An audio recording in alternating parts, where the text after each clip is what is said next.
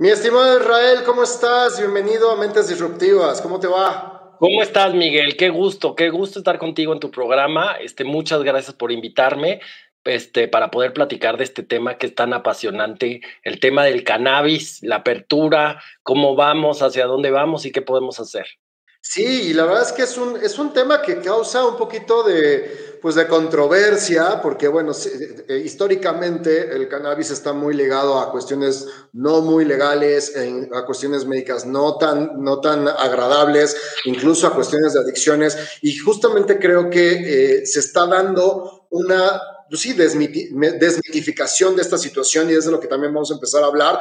Pero antes de entrar al tema, este, quiero presentar, bueno, a, mis amigos, a todos los que nos están escuchando, quiero eh, presentarles a Israel Madrid. Él es ingeniero industrial, emprendedor y especialista en la creación de negocios, proyectos de valor e innovación. Es colega amigo, es consultor también y desarrollador de negocios. Este, cuenta con amplia experiencia en operaciones y desarrollo de modelos productivos, franquicias, esquemas de startups e incubadoras de negocios. Actualmente dirige la Comisión de, de Nuevos Negocios del Consejo Mexicano de Cannabis y Cáñamo. Es director de la incubación de negocios de Indie Capital, fondo de inversión, que justamente está apoyando a esta causa y ahorita vamos a hablar del tema. Y es socio fundador del despacho Nativa Consulting. En su portafolio está ha desarrollado más de 10 proyectos nacionales e internacionales para la configuración de un, e, de un ecosistema de negocios de cannabis en toda la región. Y para mí, qué mejor que tenerte aquí porque justamente Mentes Disruptivas se trata de ver oportunidades de negocio, ver cómo emprendedores, empresas pueden desarrollar proyectos y sobre todo buscar oportunidades de crecimiento. Creo que tú bien sabes, el 2020 fue un año bastante, bastante complejo, donde desgraciadamente muchas industrias de las cuales, en específico México, eh, depende fuerte como la restaurantera, como la turística, pues tuvieron pérdidas muy grandes. Y se habla de que el cannabis puede ser una industria que retome la economía, que ayude a levantar la economía. Y creo que justamente esa idea es la que se tiene hoy en día en México porque se están acelerando las cosas, amigo. De repente se quedó como en pausa todo el tema de la legalización y ahorita volvió a agarrar vuelo. Y antes de entrar justo al tema de esta parte de la legalización, a mí me gustaría entrar con esta, esta parte que platicábamos, que, el tema como tal de la marihuana o del cannabis está un poquito, eh, eh, tiene muchos mitos alrededor, ¿no? Y, sí me gustaría saber tu punto de vista, ¿por qué es tan importante este tema de la cannabis? ¿Por qué deberíamos dar, por qué le debemos dar esa importancia? ¿Por qué debemos voltear a verla si hay mucha gente que piensa que el cannabis puede ser de alguna manera nocivo incluso para la salud? ¿Qué es lo que tiene esta planta y, cuál es lo especial de esta planta, mi estimado? Gracias, Miguel. Pues sí, este, justo como dices, el, el cannabis, nosotros llamamos cannabis y preferimos no usar el término marihuana porque marihuana, yo siempre digo que mi abuelita decía, ay, mira el marihuano de la esquina, ¿no? El marihuano de la esquina era el borrachito de la esquina o era la persona que, este, la verdad que no tenía casa, ¿no? O sea, teníamos, tenemos en nuestra cultura una fuerte un fuerte prejuicio en contra de las personas que tienen algún tipo de vicios y se asociaba mucho el tema de vicios con el tema de la marihuana. Este, tenemos, hay muchos casos en la historia mexicana donde, donde esto ha pasado, desde telenovelas, series, donde los marihuanos son los malvados y cosas por el estilo. Entonces nosotros lo que queremos es reeducar a, a las personas por el tema del cannabis, ¿no? El cannabis, aparte de ser una planta mineraria, tiene muchísimos beneficios en la parte medicinal, o sea, no es nada más un tema de vicio, sino también es un tema de, medicamento, es un tema de industria. El cannabis desde la prohibición se llevó entre las patas al, al cáñamo, que es el, el cáñamo, es el primo hermano, hermano del, del cannabis, pero no tiene partículas psicoactivas. El cáñamo, pues desde los papiros, desde los papiros egipcios estaban hechos de papel de cáñamo, las, las velas de, la línea de la Pinta y la Santa María están hechos de, tela de cáñamo. Hay una muy gran industria, tanto en la parte de biotecnología, como la parte de energía, como la parte de desarrollo para el tema del cáñamo, que la hemos parado sencillamente porque hace 50 años decidimos, bueno, no decidimos, se decidió en los Estados Unidos que la marihuana iba a ser un, era una sustancia que estaba afectando a las, a, a las juventudes, ¿no? Ese prejuicio lo hemos transformado y lo hemos pasado en nuestro país. Se ha generado además ahí una cultura y un, y un desarrollo ilegal que ha sido brutal en los últimos 50 años. Yo, otra cosa que esto lo digo a, a, modo personal, a mí me parece muy injusto el tema de que nosotros hace 20 años éramos el productor más grande de cannabis en el mundo, ¿no? En Estados Unidos el 95% del cannabis que se consumía ilegalmente era, era mexicano y eso llevaba a una cantidad de gente y, y personas que estaban trabajando y estaban desarrollando la industria en México. En Estados Unidos hace 15 años empezaron a legalizar en California, empezaron a legalizar en Colorado y ahora ya no, ya no les vendemos la misma cantidad, ¿no? El problema es que la gente que estaba generando una planta que puede tener muchos beneficios, se transformó en otros temas de narcotráfico, se transformó en otras sustancias. Los mismos narcotraficantes han evolucionado y cambiado sus modos y nos dejaron en el peor de los escenarios, sin el ingreso, sin las, con unas comunidades muy afectadas, con una, con una planta llena de prejuicios.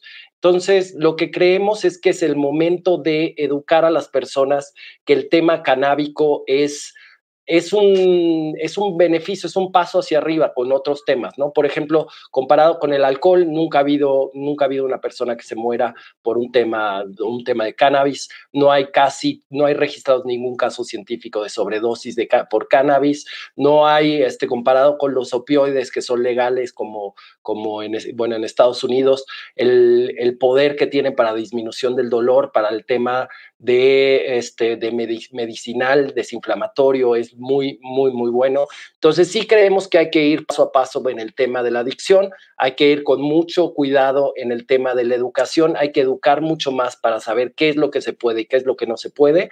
Y por el otro lado, también tenemos que crear una cultura también que gire en torno a eso, ¿no?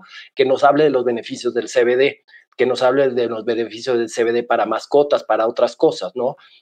Que podamos desarrollar tanto industria como trabajo, como empleos a través de esta herramienta que este, tenemos una oportunidad histórica porque desde hace mucho no se abría una rama completa de la industria. A lo mejor este, las fintech, a lo mejor las, los .coms que se abrieron hace 20 años, las fintech hace 5, pues sí generaron un, parte de una nueva industria, pero que desde la parte agrícola hasta la parte final vamos a poder afectar tanto a comunidades como a intermediarios, como a centros de consumo, como en la parte turística, la parte de medios.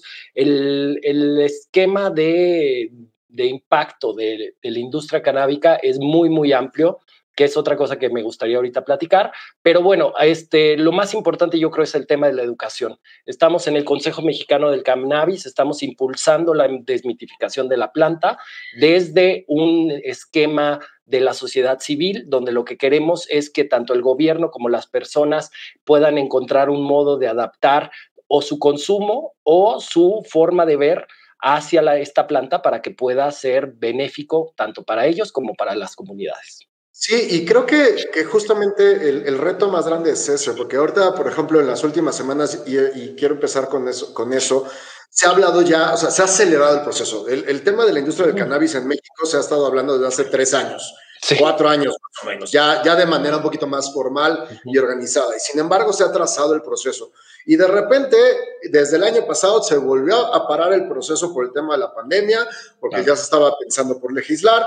Y de repente ahorita de la nada se, aceleró todo, ¿no? En cuestión de una semana, las mesas de trabajo en, las cámaras eh, lo aprobaron, la, Cámara de Diputados lo, aprueba, ya pasa al Senado y, de repente la gente empieza, como bien dices, a ubicar el cannabis pensando que el, tema de la legalización del cannabis es meramente en el tema de que vas a ver en la calle a mucha gente fumando y que todo el mundo va a estar drogándose.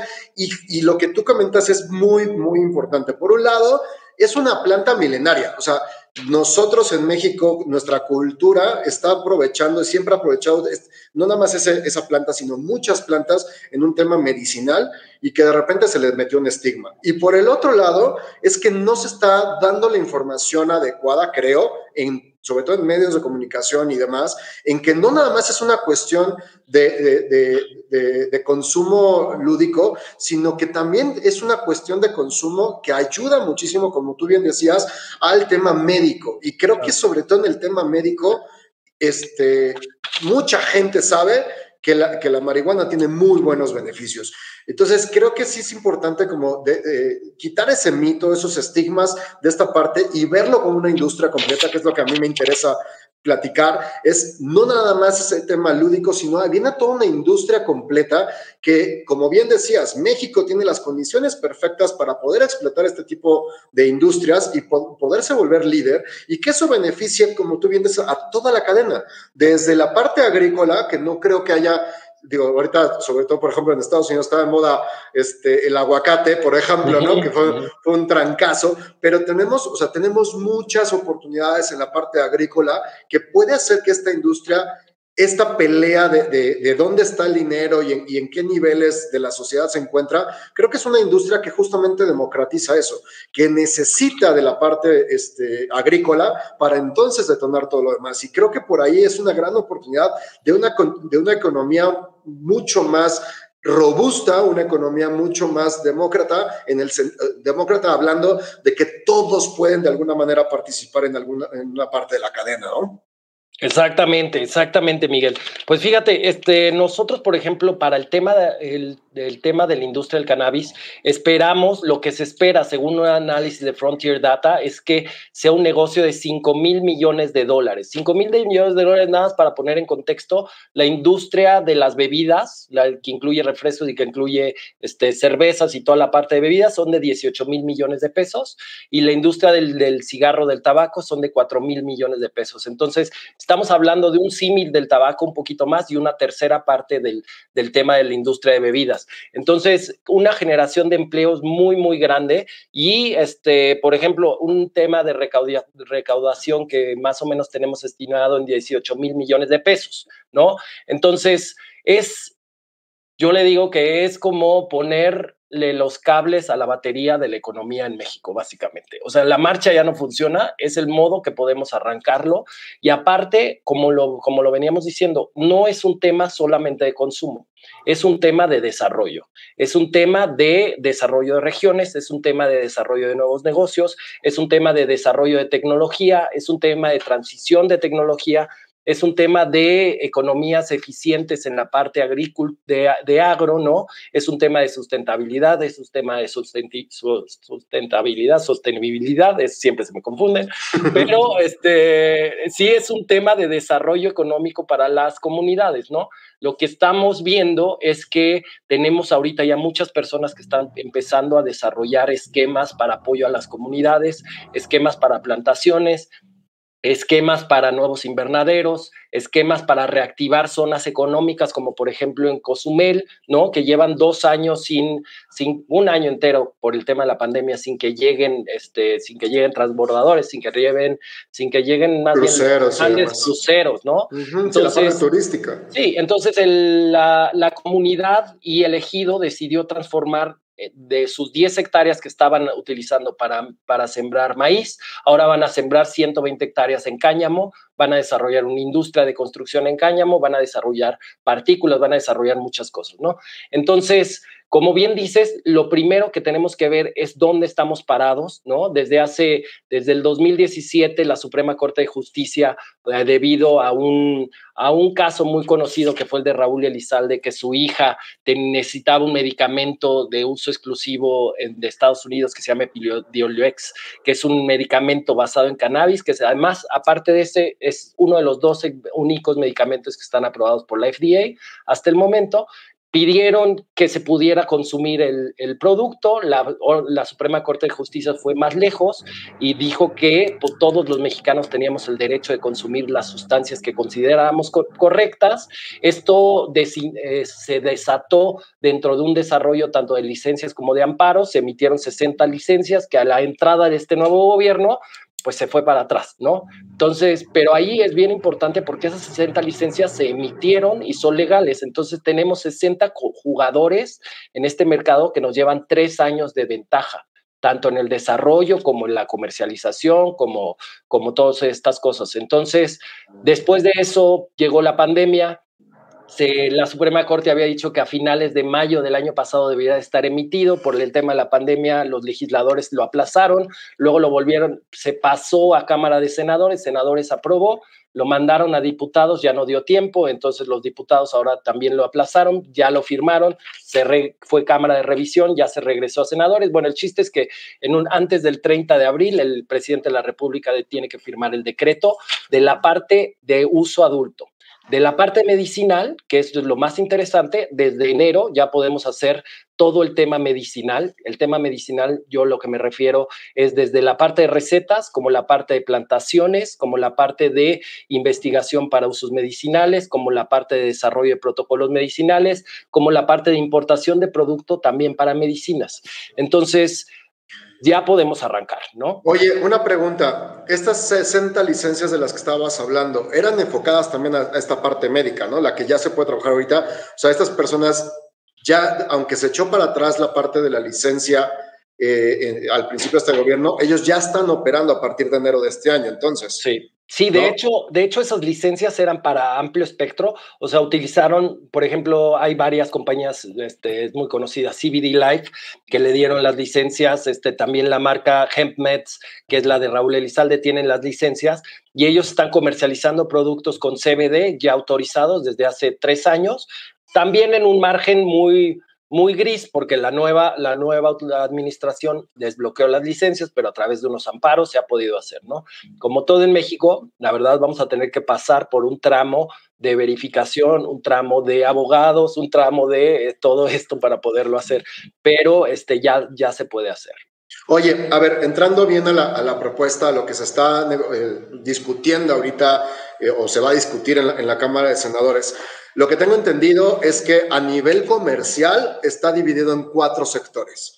¿no? Estamos en la parte de investigación y, producción, digamos. Estamos en la parte de comercialización, estamos en la parte de transformación y estamos en la parte de exportación. Si, si estoy bien en esos cuatro niveles. Estás correcto, estás correcto, Miguel. Originalmente la propuesta hablaba de que ninguno, ninguna persona podía estar en más de una, una de estas secciones y ahorita el Consejo, el, para la Cámara de Diputados modificó esa parte, ¿no? Hoy ya un, un, solo jugador puede entrar en toda la cadena y puede aprovecharla.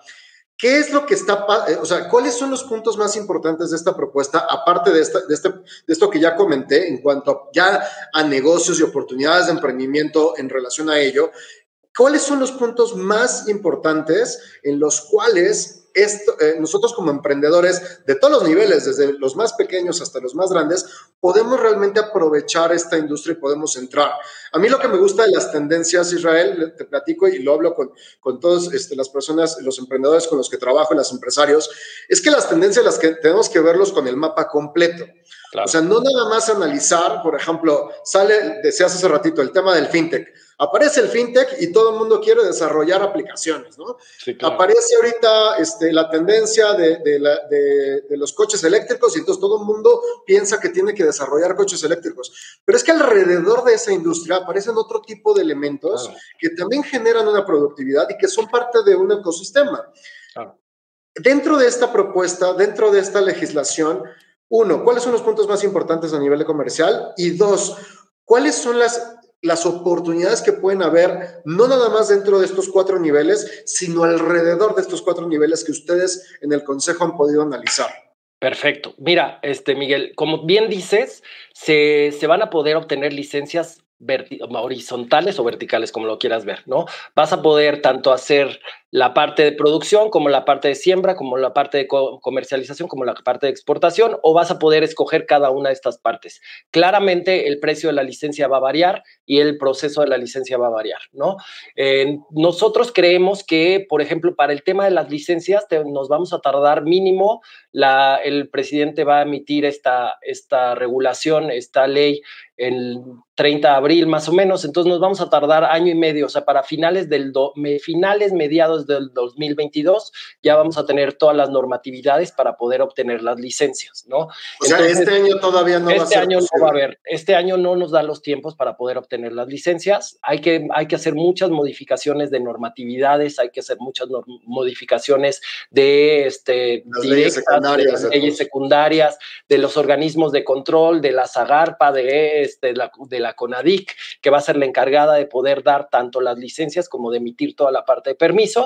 Pero nosotros sí vemos que hay uno, un chorro de cosas que se pueden hacer alrededor, ¿no? Se pueden hacer productos en específico para poder empezar con la parte financiera, se pueden hacer productos para la parte de medios, se puede hacer ahorita muy importante la parte de educación. Hay muchas personas que ya están haciendo para la parte de educación. La parte de autoconsumo también va a ser una, una cosa que va a ser, digamos que de lo más sencillo de poder implementar, la parte de licencias y la parte de, este, de productos que se van a necesitar necesitar para un autoconsumo. Entonces, como lo vemos en el esquema que lo vemos, primero, lo primero un emprendedor se debería de enfocar ahorita en la parte médica, en la parte de importación de producto y en la parte de si tienes un laboratorio, si tienes algún, este, algún esquema médico, poder utilizar el reglamento médico que ya está vigente, que ya está funcionando. Entonces, o sea, ya se puede, digamos que eh, importar y exportar ya cuestiones médicas, o sea, importar. Ah, importar, perdón. Importación. Producto basado en, este, en cuestiones médicas. Eso ya en existe. Ya, existe, ya existe. La semana, hace dos semanas, este, un grupo Pireca de, de Colombia ya hizo la primera importación legal a México de materia prima canábica. Importaron aceite, importaron flor. Entonces, para un laboratorio aquí en México. Entonces, todos los laboratorios que están desarrollando temas, eh, temas de medicamentos, ya lo pueden hacer. Hay, la ley también especifica el tema de fórmulas magistrales. Entonces, a, través de farmacias, a través de unas farmacias especiales se va a poder vender las fórmulas magistrales, que es básicamente un porcentaje de algún aceite de cannabis. Entonces, eso también ya se puede hacer. También ya estamos ahí, solamente estamos a la espera de de la normatividad final para la parte de recetas. Entonces, por ejemplo, un doctor ya se podría ir a certificar con alguna de las escuelas a nivel internacional o con los, los cursos locales para poder tener de, este, la opción de recetar algún medicamento cannabinoide, fitocannabinoide, terpenos, lo que sea necesario, lo que sea de la planta, ya se puede hacer. Y la otra cosa que se puede hacer es también se puede hacer protocolos médicos. Entonces, si tú eres un emprendedor que tiene contacto con laboratorios o con empresas en Colombia, en Estados Unidos, en Canadá, donde no pueden hacer protocolos médicos, en México sí se va a poder hacer protocolos médicos, entonces pueden empezar a hacer protocolos médicos para el desarrollo de, proyectos. Después, lo que sigue es ya con la nueva ley, lo que esperamos es que eh, podamos empezar a hacer toda la parte de educación personal la parte de productos para autoconsumo, ¿no? Imagínate un paquete donde te llegue tanto la semilla como la planta, más bien la semilla y como todo lo que necesitas, el abono, este, los nutrientes, la planta, la lámpara, todo lo que necesitas para autoconsumo, como un kit. Ese, ese va a ser, yo creo que un boom porque cada mexicano vamos a poder tener hasta tres plantas en nuestra casa. Entonces, ese es yo creo que por donde vamos primero. A ver, entonces esa parte, a partir de la nueva ley, eso va a poder arrancar aun cuando no haya leyes secundarias, o sea, va a poder arrancar más fácilmente el consumo personal. El consumo personal, la ley dice, dicta que ya que todo el mundo, en cuanto esté firmada, todo el mundo tenemos derecho al consumo. Y las, digamos que la parte del consumo va a estar directamente. Para el tema de, este, de autoconsumo, tú tener una planta desde el 2017 es posible, poder tener una planta, y lo que, lo que, es, que es interesante es crear todo este ecosistema para que la gente sepa cómo hacerlo, pueda conseguir. En la ley implica una licencia que en realidad va a ser un permiso que vas a poder sacar por internet, es lo que nosotros queremos que sea, pero es un permiso solamente para saber quién lo está haciendo, cómo lo está haciendo. Entonces, un kit que te incluya tanto la parte legal como la parte de materia prima, como todo lo que necesitas para, para poder tú plantar y poder ser, este, con, para poder tener tu consumo propio, yo creo que es muy interesante poder empezar a investigar. También hay otra, otra rama, digamos que se, que se va a poder consumir cannabis por tres factores en la nueva ley. Una, por lo que tú produzcas, que puedes producir hasta cuatro plantas por persona, por casa, ¿no? Y máximo ocho. Eh, no, obviamente, todo, tienen que ser adultos, ¿no? Después también te puedes hacer, juntar con amigos en una asociación canábica que va a poder ser hasta 20 personas. Entonces, como si fuera un club de vino, nosotros lo vemos, gente se va a poder asociar para la parte de autoconsumo en, como en comunidades, ¿no?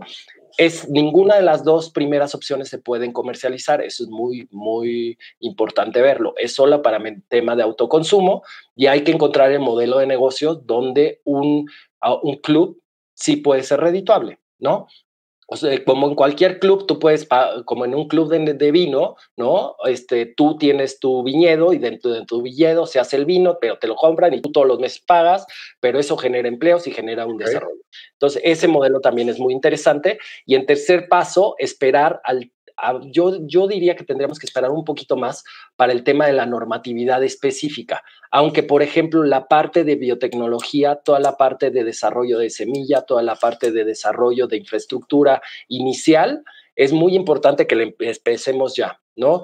Es, mm, por ejemplo, si el ciclo de la planta del cannabis más o menos tarda entre seis meses y un año. Entonces, suponiendo que hoy, me, hoy ya me dieran la licencia y hoy empezar a plantar, dentro de un año voy a poder empezar a vender lo más rápido posible, ¿no? Entonces, suponiendo que también que tengo una semilla adecuada a mi plantación, adecuada a mi terreno, adecuada donde yo lo necesito. Entonces, donde es muy importante empezar es en toda la parte de investigación, que la investigación se puede hacer ya gracias al, reglamento médico. Entonces, puedes empezar con una investigación médica y después pasarte a la investigación de uso adulto o a la generación de semillas de uso adulto. El fíjate que este, todavía nos queda mucho la parte de normatividad de semilla porque en México no tenemos semillas, o sea, en Senacica no tiene registrada ninguna semilla de cannabis. Entonces tenemos que pasar a la importación de semillas, número uno, o a la trans, o, trasladar la semilla que está en el lado gris, vamos a decirle, al lado, al lado bueno de la al del lado oscuro, al lado, al lado, al lado, bueno de la Hay que pasarlos para acá porque este, pues no hay semilla. Entonces, ¿cómo vas a Oficialmente no hay semilla. Oficialmente no hay semilla. Entonces hay que empezar a generar la semilla, hay que hacer este, un atlas de las semillas que hay en México, hay que hacer una base de datos de esas semillas. Senacica tiene mucho, mucho trabajo y el problema es que no, tiene, no tienen recursos, ¿no? no va a haber recursos ni la gente. Entonces eso puede llevar eso puede, nos puede hacer que esto se vaya todavía más tardado.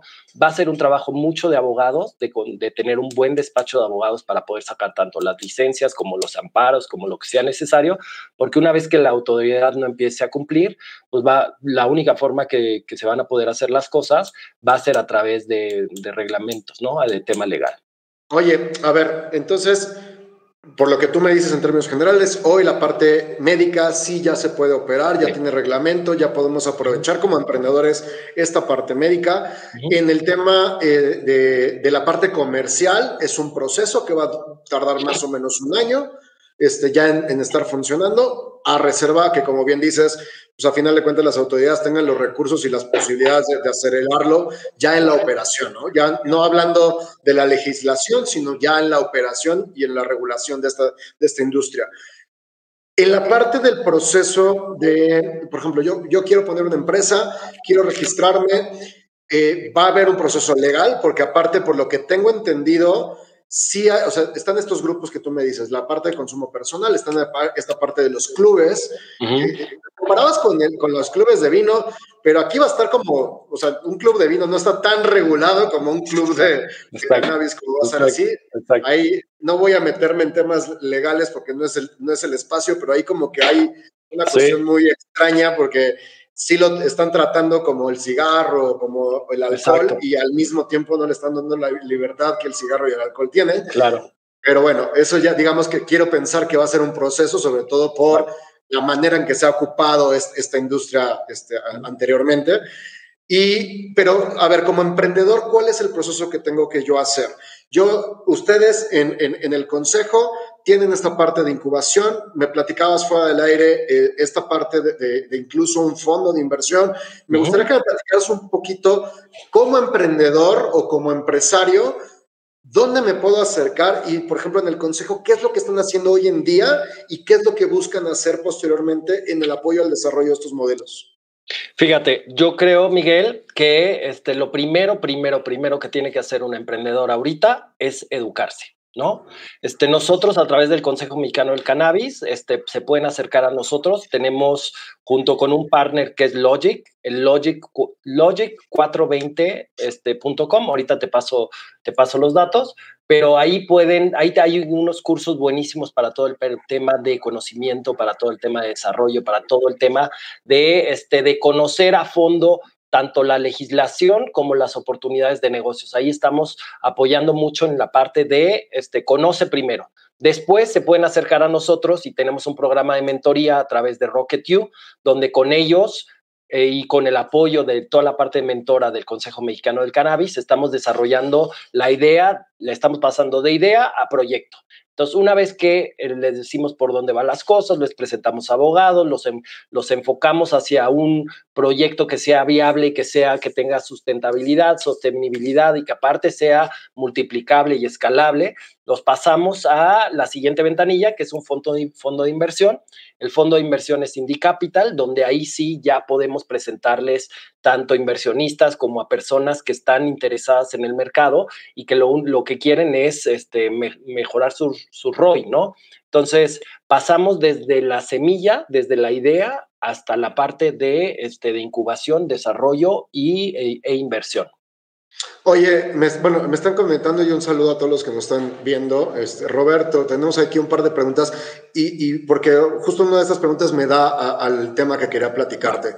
Eh, uno, primero, Roberto, muchísimas gracias por, por, escucharnos. Nos pregunta que si puedes repetir las empresas que tienen las, las 60 licencias, digo no todas, pero las más importantes que, puedan, que mencionaste hace ratito, de las licencias que, que se dieron a partir del 2017. Te voy a decir, déjame. Lo, Los más importantes, digo, no vamos a aventar. Pero la más importante, la CBD Life. CBD Life es, es muy importante. Este, Hemp Meds es otra de las que es bastante importante.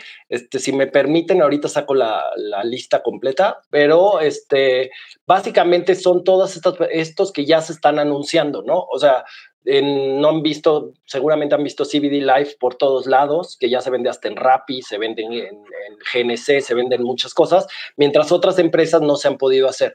Por e, es muy importante ver en ese tema, este, ligándolo un poco, este, hemos visto tenemos ya varias alertas rojas de, este, de gente que está vendiendo por internet producto que no es seguro, por un lado, y productos financieros. La otra vez estamos viendo una empresa que se llama Cifra, que está haciendo un tema de, este, de inversión a través de unas plantaciones, que básicamente no hay, nada, no hay nada que, se, que, que lo sostenga, ¿no? En la parte de plantación todavía no es legal en México, todavía no se puede hacer eso en México. Te ofrecen casi, casi 10 mil pesos y te dan 5 mil pesos mensuales. O sea, unas, unos roads que son de locura. Entonces hay que tener ahorita mucho cuidado para, para todo esto. Hay que revisar, por ejemplo, todas esas empresas, las que se les dio autorizaciones en sus páginas web, tienen la autorización y tienen una autorización de COFEPRIS. Todas esas tienen un amparo entonces, hay muchas que no, sacaron tampoco producto, que solo se, mantuvieron así, pero la más activa ha sido CBD Life y, HempMeds, la verdad. Oye, eh, y, bueno, y hablando de eso, porque también me preguntan acá si es, si es legal ya poder anunciar el CBD de manera pública. Hay, hay casos, y, no sé si eh, a ustedes les ha llegado, pero a mí sí me ha llegado, de estos multiniveles también que ya están vendiendo el CBD. O sea, no nada más esta parte que pareciera también un, negocio ficticio, de este, porque sí también me, me, cayó el tema de cifra, pues, conozco el caso, y hay que tener mucho cuidado con esa parte. Pero también se está vendiendo en multiniveles, y me han preguntado mucho si todavía, si ya es legal el CBD, si, eh, en qué condiciones es legal, si nos puedes compartir la, la lista de las empresas, con todo gusto la, comparto en, en, mis redes sociales para que tengamos cuidado de lo que sí se puede hacer hoy, dónde sí podemos hacerlo y dónde todavía es ilegal, ¿no? Eso sería muy importante. Y lo que te decía, hoy en día se, se, están haciendo a través de multiniveles, no hacen mucho ruido, lo hacen de mano a mano. Esa parte todavía es ilegal. ¿Estamos de acuerdo? O no? Es ilegal. Es ilegal. Sí, sí, sí. Toda la parte de CBD, toda la parte de venta de productos que contengan cualquier cannabinoide es ilegal, pero está también en esta zona gris, ¿no? Tan está en una zona gris que, por ejemplo, este, hay gente que le está dando la vuelta con un tema de nomenclatura nada más. Por ejemplo, Herbalife Si tú te metes al Herbalife, es un multinivel que ya está vendiendo productos con CBD, pero si te metes a la página, dice productos de cáñamo, aceite de cáñamo. O sea, no menciona nunca la parte del CBD aunque está vendiendo un aceite de CBD, este Broad Spectrum, eh, con un poquito, con cero THC, pero este, en ese esquema es donde ahorita se están moviendo todas estas empresas, en un esquema donde tienen a lo mejor un amparo, tienen a lo mejor algo como para poder, este, para poder evitar la bronca. El, el gobierno tampoco ha decidido atacar estos esquemas, ¿no? Se está haciendo mucho el esquema de mano en mano, pero si te fijas, es muy rara la empresa que esté vendiéndolo a través de Internet o que lo esté vendiendo en tiendas físicas por lo mismo, ¿no? Este, la parte del CBD es muy complicado de, publicar porque no, ni Facebook, ni Instagram, ni ninguno de los canales tradicionales de redes sociales o de Google Ads te permiten publicarlo. Entonces, el esquema que se ha buscado en México es más el de boca en boca, en los grupos de Facebook, en las actividades de este tipo como un poquito más orgánicas, ¿no? Pero sí, cuando los inviten a estos temas, este, hay que verificar, verifiquen que están dentro de las licencias otorgadas, este, que aunque esas licencias también se, echaron para atrás, hay que tener mucho cuidado en eso, este, tendrías un poquito más de base, ¿no? Eh, yo creo que, bueno, una cosa importante es que el tema en la nueva legislación está específico que ningún producto con, con cannabis va a poder ser incluido ni en vapeos ni en, ni en alimentos, por, al menos por los primeros tres años. Sí, y de hecho la siguiente pregunta, porque tampoco se va a poder hacer combinaciones con otro tipo de fórmulas, por ejemplo, con, con, cafeína, con, café, con, este, alcohol con alcohol, etcétera. O sea, eso también va, está bien regulado en que las combinaciones no, no, están permitidas, es verdad. Sí, sí, sí. Entonces, si tienes, si estás desarrollando algún esquema de, eh, de algún tipo de dibles que no sean que, sean edibles per se. O sea, nosotros queremos que, por ejemplo, el tema de las gomitas está ahí a la mitad porque puede ser utilizado como un vehículo de ingreso de vitaminas o de complemento alimenticio. Entonces, a lo mejor complementos alimenticios sí, pero chocolates, bombones, todo esto que tenga con CBD, la verdad va a estar muy difícil que se pueda arrancar con eso. También para todos los que querían echarse su brownie, no brownies, brownies y todo eso no se van a poder no se van a poder vender. Digo, es como es como si te dicen este, vas a poder hacer esto, pero sí, sí puedes comprar la materia prima para hacerlo, ¿no? O sea, no puedes, no vas a poder vender pasteles, pero puedes ir a comprar la harina y puedes ir a comprar el chocolate, puedes comprar la fórmula ya secreta. Entonces, los dispensarios comerciales sí se va a poder vender aceite, el aceite lo vas a poder convertir en alimentos y vas a poder hacer cenas canábicas, vas a poder hacer todo lo que se necesite siempre y cuando no sea un tema de uso masivo y no sea un tema de comercialización ficta. Ok. Oye, amigo, a ver, una pregunta. Entonces, nada más para, para más, bien, más que una pregunta, aterrizar lo que hemos platicado. Por un lado, las licencias que existen hoy eh, son 60 nada más, no hay más se están trabajando toda la parte farmacéutica, incluso estas licencias están ahorita, digamos que derogadas, pero están con amparo, entonces por eso pueden seguir operando. ¿Sí? ¿Hasta ahí voy bien? Exacto, sí, sí. Hoy estamos en la legislación, está en la Cámara de Diputados, eh, perdón, de Senadores. Se espera que a partir de, eh, de, abril se pueda ya finiquitar este proceso de legalización y de ahí, más o menos en cuanto a las licencias y el proceso legal, se va a tardar más o menos un año, ¿no? Para, todo, para toda esta industria. Realmente la industria como tal, si bien como, bien, como, como dices, la industria va a poder detonarse ya, tanto en la parte farmacéutica como en la parte de formación, ya en la parte comercial sería a partir del 2022, ¿no? Exactamente. Exactamente. Ahora, Ahorita tú tienes un evento, porque vienen varias preguntas, me preguntan que Sergio me está preguntando que dónde podemos encontrar información hacia los fondos de inversión este, canábicos, por ahí me están preguntando de otra empresa, por no, por no aventar este, comerciales, que es una empresa de Estados Unidos que está entrando con, dice que productos legales. Yo lo único que les diría es, en, síganme en mis redes sociales, Israel me va a compartir lo que son las empresas que sí tienen los permisos, cuáles son legales y cuáles no este, para que ustedes puedan tener la información adecuada, sin entrar a, detalle con alguna empresa en específico, pero para que estemos informados qué sí es legal al día de hoy y qué no. ¿no? Ahora, amigo, ¿qué es, lo que, eh, ¿qué es lo que viene este fin de semana? Platícame un poquito de este foro que estamos teniendo, este summit que vamos a arrancar a partir del jueves, justamente para hablar de todas estas cosas. la información que me mandaste me queda claro que está, me encantó porque creo que hay un día específico cada, para cada uno de los niveles. Entonces tenemos desde la parte de agrícola, la parte farmacéutica, la parte de comercialización. Platícame cómo se dio esto, qué se está haciendo, qué podemos esperar y por supuesto, ahorita eh, voy a poner en, la pantalla la liga donde se pueden, se pueden este, inscribir. Claro, les platico. Bueno, este, desde hace un tiempo estuve, estoy en el comité organizador del Cannabis Mexico Summit, ¿no? Es un esfuerzo que se hizo a través de unos socios, la firma de abogados Logic, donde Ricardo Rodríguez, eh, que es el CEO de la empresa, está tratando de juntar, estamos tratando de juntar a todos los big players del, de la industria, ¿no? Entonces, en este, en este momento lo que pensamos es que la mejor opción para poder arrancar un negocio canábico es a través del, del tema médico, que el tema médico lleva, conlleva la parte de laboratorios, la parte de agro y la parte de venture capital.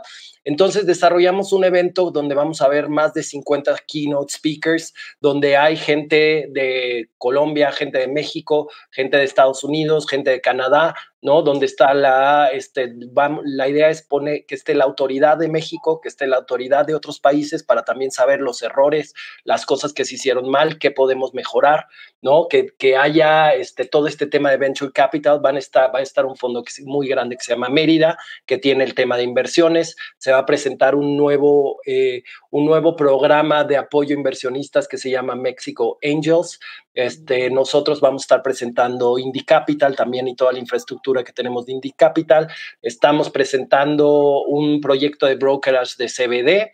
De, estamos presentando este, durante el jueves, se va a presentar todo el tema médico. Entonces, doctores, gente que quiera entrarle al negocio de alimentos también para, para animales con CBD, que es un negocio que es un boom también, son, es una cantidad impresionante de dinero lo que la gente está gastando ahorita en la parte de alimento para mascotas.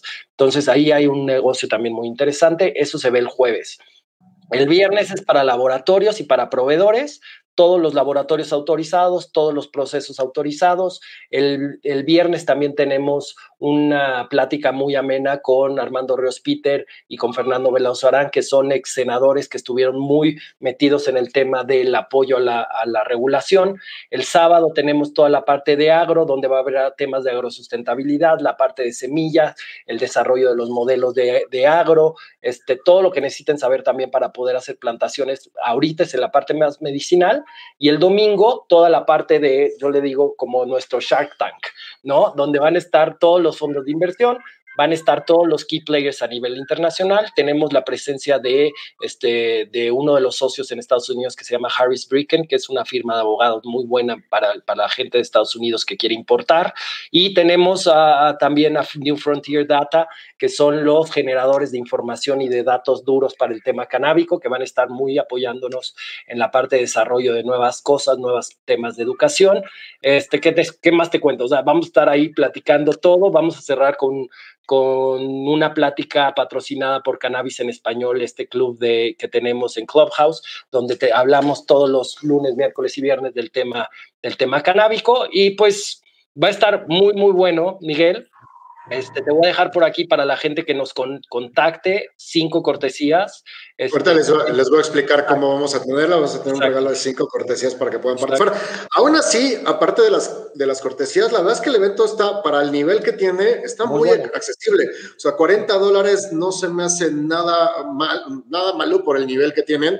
Estaré poniendo también en, en mis redes, en Facebook y en Instagram, estaré publicando el, el, el lo que es el el cosa mal, el, ay, las conferencias que son, la agenda. eso. Exactamente la agenda para que lo vayan checando. Y este, por supuesto, ahorita voy, al final, ahorita voy a explicar cómo pueden conseguir esas, esas cinco cortesías que vamos a dar. Eh, Israel, antes de irnos, me interesa un tema muy importante. 2020, si algo que detonó fue justamente el tema digital.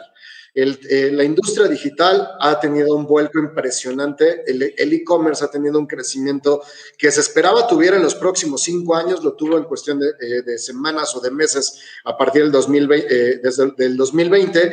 Y esta industria, a final de cuentas, se está legislando de manera tradicional, pero ¿qué condiciones o en qué sí y en qué no podría alguien, un emprendedor digital o un desarrollo digital poder entrar a este proceso canábico? Creo que es algo que también ayuda muchísimo a que el emprendimiento sea mucho más efectivo, porque no es lo mismo tener que poner un sembradío que poner una página de internet. O sea, creo que es una, es una herramienta que hoy ayuda a que el emprendimiento sea mucho más democrático, mucho más alcanzable. ¿Qué, ¿Cómo va a estar modificado esta parte o qué va a estar permitido y qué no dentro del tema legislado en, estas, en esta industria? Sí, fíjate, ahí Miguel, por desgracia, como nosotros lo vemos, es que las normatividades van a terminar muy parecidas al tema del alcohol y al tema del tabaco, ¿no? Entonces, para el tema de e-commerce, vamos a tener que encontrar el modo de, este, de poder adaptarlo. Este, la legislación específica, el proyecto de ley que ya estamos para firmar, especifica que no se va a poder hacer envíos por correo tradicional ni por el tema de mensajería de los productos, a menos que sean médicos. Entonces, eso va a limitar muchísimo el tema del envío, va a limitar muchísimo el tema de, este, de la comercialización. Lo que sí es verdad es que el tema de comercialización de cannabis, o sea, de producto de cannabis, de flor, de vapeo, de todo, el que, de todo lo que contenga THC, no se va a poder hacer a través de, medios electrónicos. Vamos a poder poner, si tú tienes un dispensario, si llegas a poner un dispensario, se va a poder hacer como en California como en, Colorado, ya se puede enviar, pero más en California, donde puedes hacer un pre-order y puedes pasar a la, puedes pasar a la tienda para, para, que para llevártelo. Pero no se va a poder hacer envíos, ¿no? Que nos, nos va a limitar ahí el tema. Sin embargo, hay muchas oportunidades en el tema de desarrollo de tecnología. La otra vez estábamos platicando que este, esta ley implica una cosa muy importante, que es saber de dónde viene la marihuana que estás usando, el cannabis que estás usando, ¿no? O sea, dónde se plantó, cuál es la semilla, de dónde viene, quiénes fueron las personas que lo cultivaron, quiénes fueron las personas que lo procesaron, quiénes fueron las personas que este, te lo vendieron, ¿no? Y tenemos que tener una trazabilidad desde punta a punta para poder saber que el producto es tanto legal como bueno. Oye, eso me suena. ¿Qué te suena? ¿Y qué te suena? Me suena cañón. ¿Qué te suena? Ahora las tendencias llamada blockchain. Ya tendremos. Creo que lo, lo, expliqué. Si alguien tenía duda de qué es un blockchain, lo explicaste perfectamente. Exactamente.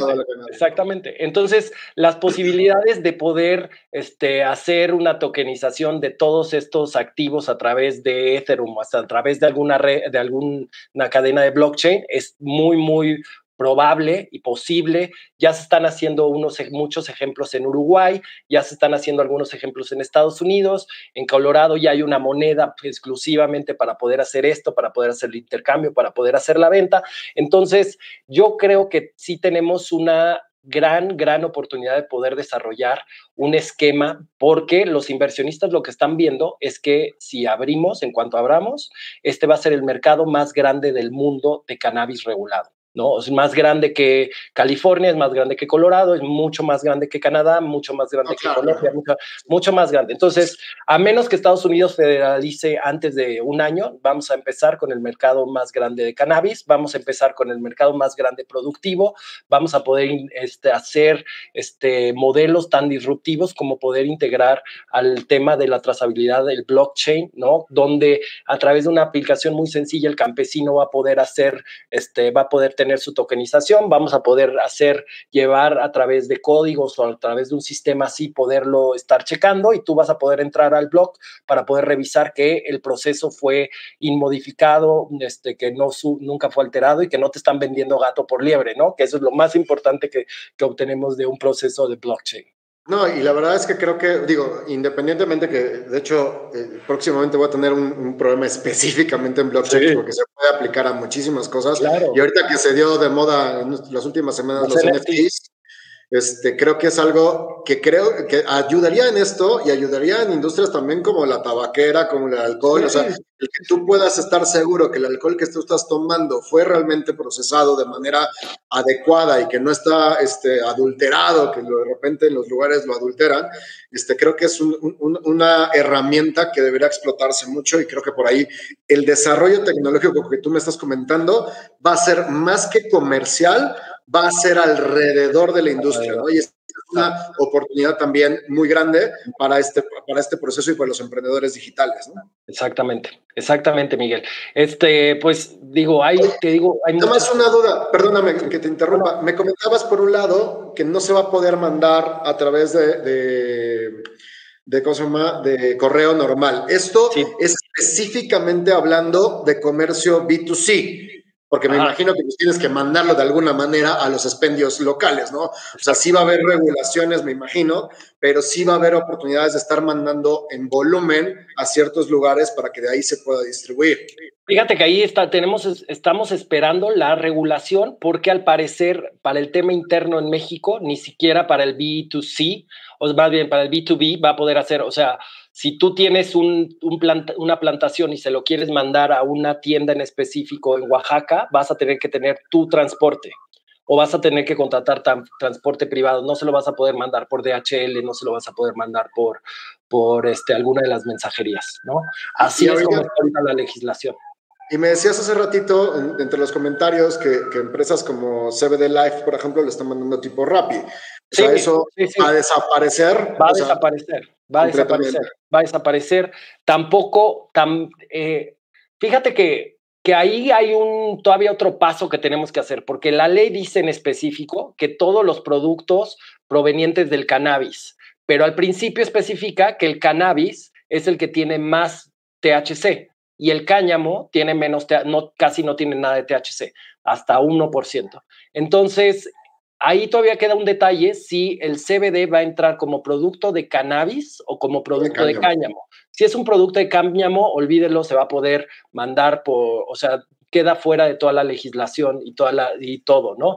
Entonces, como un complemento alimenticio, se va a poder agregar a bebidas, refrescos, a todo pero tenemos que esperar todavía la normatividad. Entonces, yo les, yo a, los, a las personas que estén desarrollando temas de CBD en bebidas y alimentos, hay que esperar un poquito más para ver cómo es. Primero consigan el material, consigan este, un proveedor extranjero, un proveedor que importe el material legalmente para que lo puedan empezar a trabajar, a poder hacer investigación, poder desarrollar su producto.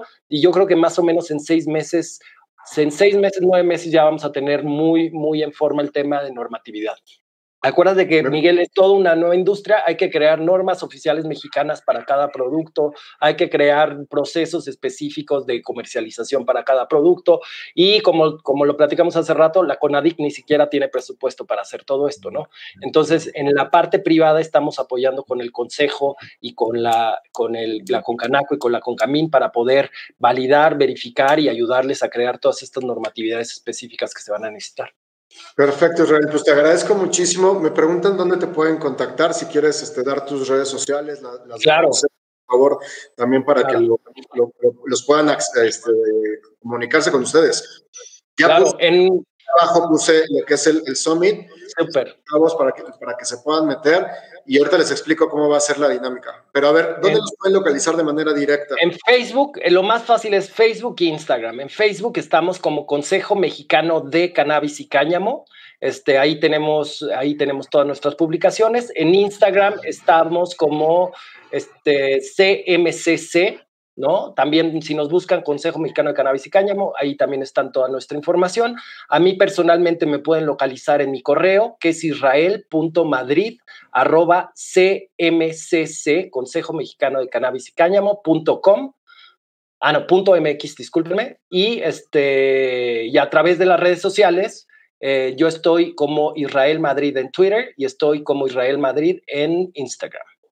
Perfecto, Israel, te agradezco mucho. Amigos, para las cinco licencias, eh, las cinco licencias, ya, ya iba yo a vender licencias, amigo, ¿cómo ves?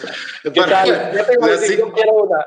Exacto, las, cinco, las, para las cinco cortesías lo que vamos a hacer es que necesito que me hagan un screenshot de que están viendo esta transmisión, que están siguiendo este canal y que me lo manden por mensaje directo por medio de Instagram, eh, al Instagram de Miguel Carderi y a las cinco primeras personas que manden un screenshot de que vieron esta transmisión y que me, y obviamente que me estén siguiendo tanto en Instagram como, como, aquí en YouTube, se, eh, me comunicaré con ellos, les, les, contestaré por mensaje directo y les estaremos dando estas cinco cortesías para entrar al Summit de Cannabis de este fin de semana. ¿Te parece bien? Muy bien. Muy bien, Miguel. Perfecto, Israel. Pues de verdad, muchísimas gracias. Este, creo que vamos a tener, vamos a deber, eh, más bien, vamos a tener que, que, llamarnos otra vez, tener otro programa ya después de la regulación, ya ver definitivamente cuáles son las reglas puntuales para poder tener un, un mapeo un poquito más acertado de cuáles son los pasos a seguir y sobre todo de ver las oportunidades que podamos ya aplicar, no nada más tener o, proyectar, sino ya aplicar a partir de la regulación. No sé si aceptes esta invitación posterior. Por supuesto, Miguel, yo estoy aquí a la orden. Este, lo que necesites, acá estamos para ayudarte a ti, a tu audiencia, a todos los que necesiten. Me parece muy bien. Chavos, pues muchísimas gracias. Esto fue Mentes Disruptivas. Para mí ya saben que es, es un gusto estarles mostrando oportunidades y por supuesto agradezco al Consejo Mexicano de Cannabis y Cáñamo que nos permitió estos minutos para aclarar todas estas dudas en relación a esta nueva industria que tiene muchísima, muchísima oportunidad y que creemos que puede ser una de las industrias que van a detonar que la economía crezca de manera más organizada de mucho más de manera horizontal. Así es que no me queda más decirles que recuerden que si su realidad no concuerda con su sueño, con su, su realidad no concuerda con sus sueños, transformen su realidad. Soy Miguel Carderi, esto fue Mentes Disruptivas.